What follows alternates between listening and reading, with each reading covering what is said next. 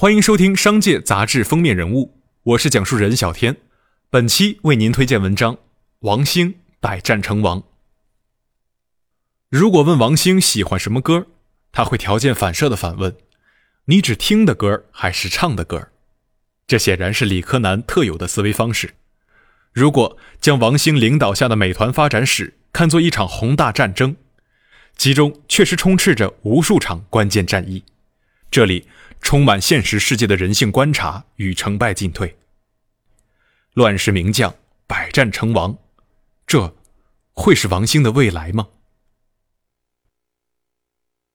王兴顶着他标志性的短圆寸头，戴着圆框眼镜，走进位于北京望京总部的美团办公室。想和孩子搭话，最好带上糖果。那么要引起王兴的注意，只需要一款电子产品。王兴一眼看到记者随身携带的 Kindle，拿过来把玩，头也不抬地说：“这是个好东西，改变了传统书籍购买和阅读的习惯。”是的，这位美团 CEO 在接受采访时对传统问题的讨论兴趣缺失，但要是说起可穿戴设备、智能家居或者外太空，他就眉飞色舞，语速飞快。从长相到行事风格。王兴都更像是一个互联网极客。在过去的十多年中，王兴被扣上了一顶连续创业者的帽子，褒贬不明。虽然校内网和范否遇挫，但种子已经埋下。对于王兴本人而言，他一直相信互联网能改变一切，只是需要找到一个发力的角度。终于，团购模式出现了。在那个时候，团购模式是互联网极少见的预付费能立即见到现金流的商业模式。二零一零年，美团成立前后，各路竞争对手裹挟着各路资本一哄而上，从百团大战打到千团大战。五年时间，团购行业经历几次洗牌，幸存者寥寥无几，美团却杀出一条血路。五年时间。果真如王兴坚信的那样，互联网势不可挡地改变了一切。这股潮流，所有人都是亲历者，美团和王兴是顺势而动者，更是推波助澜者。资本对于某种商业模式的青睐，其实是柄双刃剑。一方面能佐证该模式前景广阔，一方面又注定了这个市场上的拼杀。一开始就来势汹汹，团购的发展之路就是最好的案例。二零一一年左右，上千家团购网站展开了白热化的竞争，铺天盖地的团购网站广告轰炸着每一块屏幕，举目各大城市的公交、电梯间皆是战场，甚至在美团网上海办公室的电梯口，别家团购网站的广告都在轮着播放，而王兴。则按兵不动，你们是不是没钱了？融到钱也不打广告，是不是公司亏得太厉害了？这是王兴当时遇到最多的追问。的确，钱是个问题。拉手网和大众点评等对手早已获得三轮融资，坐拥数亿美元资金，美团则仅有来自红杉资本的一千二百万美元。但王兴思考的是，线下狂砸广告。真的靠谱吗？用户在线下广告中得知了团购模式，仍需要在网上进行搜索。因此，美团购买了“团购”等关键词，并与好一二三、团八百等导航页进行合作。只要消费者在线搜索团购，出现在最显眼位置的必然是美团首页。相比传说一年线下广告投入过亿元的拉手网们，投入最少的美团。反而用守住网络入口的方式截留了消费者，扣准枪的扳机显然要比找准那把枪重要。王兴很清楚，在实物商品团购上已经有了淘宝这个庞然大物，美团不可能建立起自己的核心竞争力，所以美团坚持以提供低毛利的本地生活服务为战略中心。为了抢到优秀的单子和商家。团购网站不惜祭出包销战术，可在王兴看来，如果没有精准的数据分析和预判能力，包销模式的风险极大。很多团购网站为了拿到单子，只管付钱给商家，不管单子能不能卖完。王兴直到二零一一年八月完成对包销模式风险的评估，才开始推行此模式。同时，这一年，中国互联网信息中心出具了一份团购报告，称团购行业二零一一年市场规模涨了一倍，但市场推广费用涨了十倍。投资涨了十倍，人员规模涨了十倍，成本也涨了十倍。市场泡沫总有被刺穿的时刻。冬天很快来临，二零一一年七月，成了团购市场的分水岭，牛哄哄的资本市场骤然跌进冰川时代，团购从资本的宠儿沦为弃儿。曾一度拥有五千多名员工的对手开始陆续减员。人数直降一半，靠包销支撑起的市场规模，由于资金跟不上，销售额急剧下降。一些团购网站拖欠员工工资，甚至倒闭。对手们出现了破绽，美团却未动摇根基，一退一进，差距就拉开了。到了十一月，美团业绩比上月增长百分之四十，成为行业第一。美团的崛起。源于他看重消费者的需求，回归服务。同行激战正酣时，王兴干了什么呢？他改进了 IT 系统，以驱动美团的发展。当时，很多团购公司的员工一个月里有好几天都在用计算器算自己的提成收入，而美团开发的业绩计算软件，在输入金额后可以直接得出提成收入。更重要的是。美团还开发了上单流程、商家数据中心、自动结款等系统，帮助商户和消费者提升服务体验。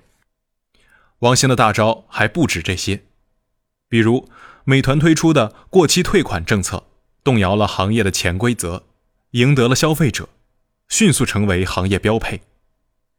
一如王兴的判断，团购其实是一个双向市场，一边是商家，一边是消费者。而这背后的价值，已经不是几百亿元的年交易额就能完全体现承载的。而美团就此坐稳风口了吗？王兴并不这样认为。美团二零一四年的年会主题是“危机”。回望年初，团购市场发生两件大事儿：百度全资收购糯米网，正式进军团购行业。腾讯完成对大众点评的战略投资，占股百分之二十，由此大众点评接入微信和 QQ 入口，这意味着美团的对手从曾经的团购同行变成了百度和腾讯这样重量级的对手。王兴在年会中直指公司所面临的环境，机会来自一个数万亿元规模的 O2O 市场，危险不只是巨头的加入。还有潜藏在水下的未知。王兴是清醒的，四年时间的发展，让团购已经成为平常事物。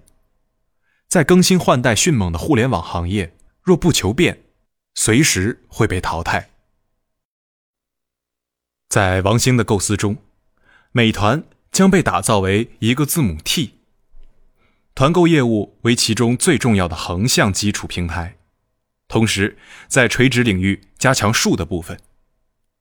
这一横就好比一棵大树的树干，以团购作为支撑，而能让这棵树逐渐繁盛的树枝，便是所谓的一树。猫眼电影就是其中的树枝之一。至于为何选择电影行业作为突破口，是因为王兴发现，最受消费者欢迎的板块是电影和饮食。这两项业务占据了美团一半以上的流量数据和营收金额，但猫眼电影要提供怎样的服务呢？负责这一项目的是王兴的老部下徐吴，他决定把猫眼电影分为两个业务，一部分提供影讯、电影资料和评价体系等信息服务，一部分则负责日常售卖及团购等特殊促销活动。数据对于王兴来说很重要。美团已经积累了很多数据、用户信息和评价，怎么把这些数据进一步整理运用好？或许猫眼可以成为某种方向。在王兴的梯形战略中，美团酒店是美团继猫眼电影后，在垂直化电商领域的又一次发力。二零一二年，携程、翼龙推出了酒店团购业务，当时负责移动业务的陈亮也注意到。移动端的用户对酒店等旅游类新单的点击比例很大，移动代表未来趋势，这是王兴的一个基本判断。跟美团之前切入的餐饮团购领域不同，酒店行业已经存在着庞然大物般的在线电商平台。陈亮说：“携程、翼龙都是干了十几年，他们一九九九年成立，市值都很大，我们那时候还很小。”王兴决定另辟蹊径，开拓新的蓝海。他发现，携程、翼龙尽管推出了团购，却只是针对商旅需求的产品，而年轻人自己掏钱的市场，是一个可以挖掘的巨大市场。针对个人消费的经济型酒店，成了美团在酒店领域的切入点。不同的是，携程、翼龙等服务商都是以预订为主，用户可以随时取消。而美团的预付款模式，整体会把一些不靠谱的需求过滤掉，因此美团的入住率是酒店行业里最高的。很快，美团酒店就在巨人的身影下迅速成长起来。二零一四年，美团酒店交易额达到五十五亿元，房间出租率达到四千五百万间夜，仅次于携程网，成为国内第二大酒店分销平台。其中还有一个数据。美团酒店交易额里有超过百分之八十来自移动端，是全国最大的移动订房平台。外卖是王兴的又一个战场，在王兴看来，外卖能和团购进行完美的互补，两者的组合能让美团在 O2O 餐饮链上更为完整。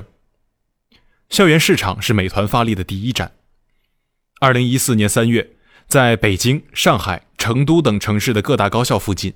每天都有人举着硕大的牌子派发传单，告诉匆匆而过的学子们：“美团外卖来了。”对于王兴来说，真正的价值仍要落脚在互联网对传统外卖商家销售模式的改变。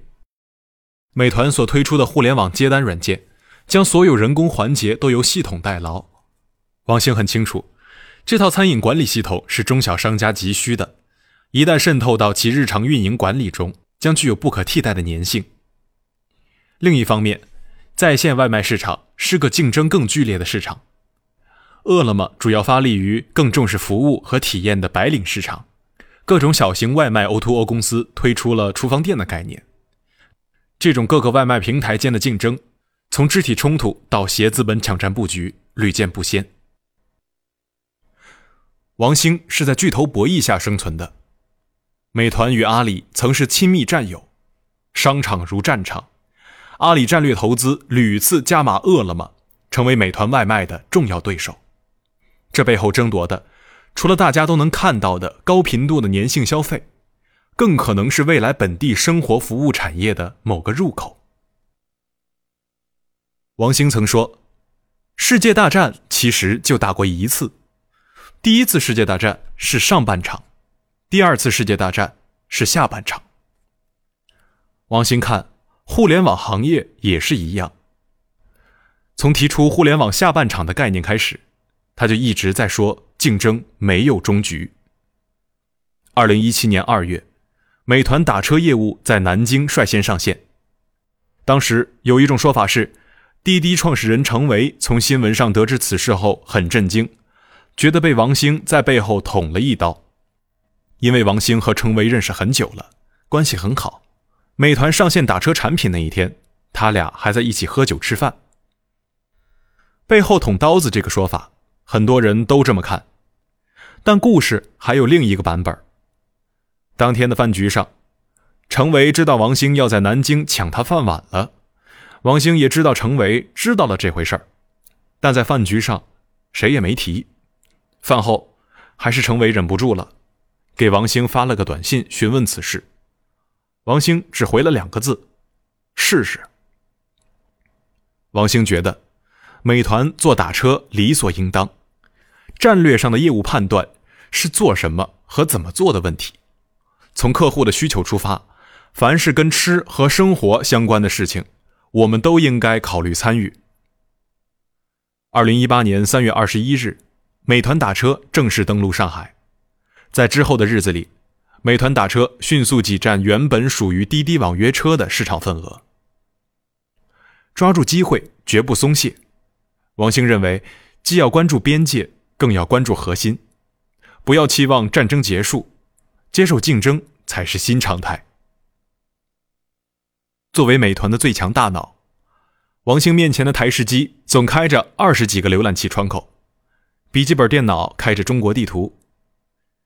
要建立与用户和商家的强关系，美团已经找到了很多垂直的树。团购、酒店旅游、电影、外卖，每个单点都对应着一个广阔的产业，拥有无限可能。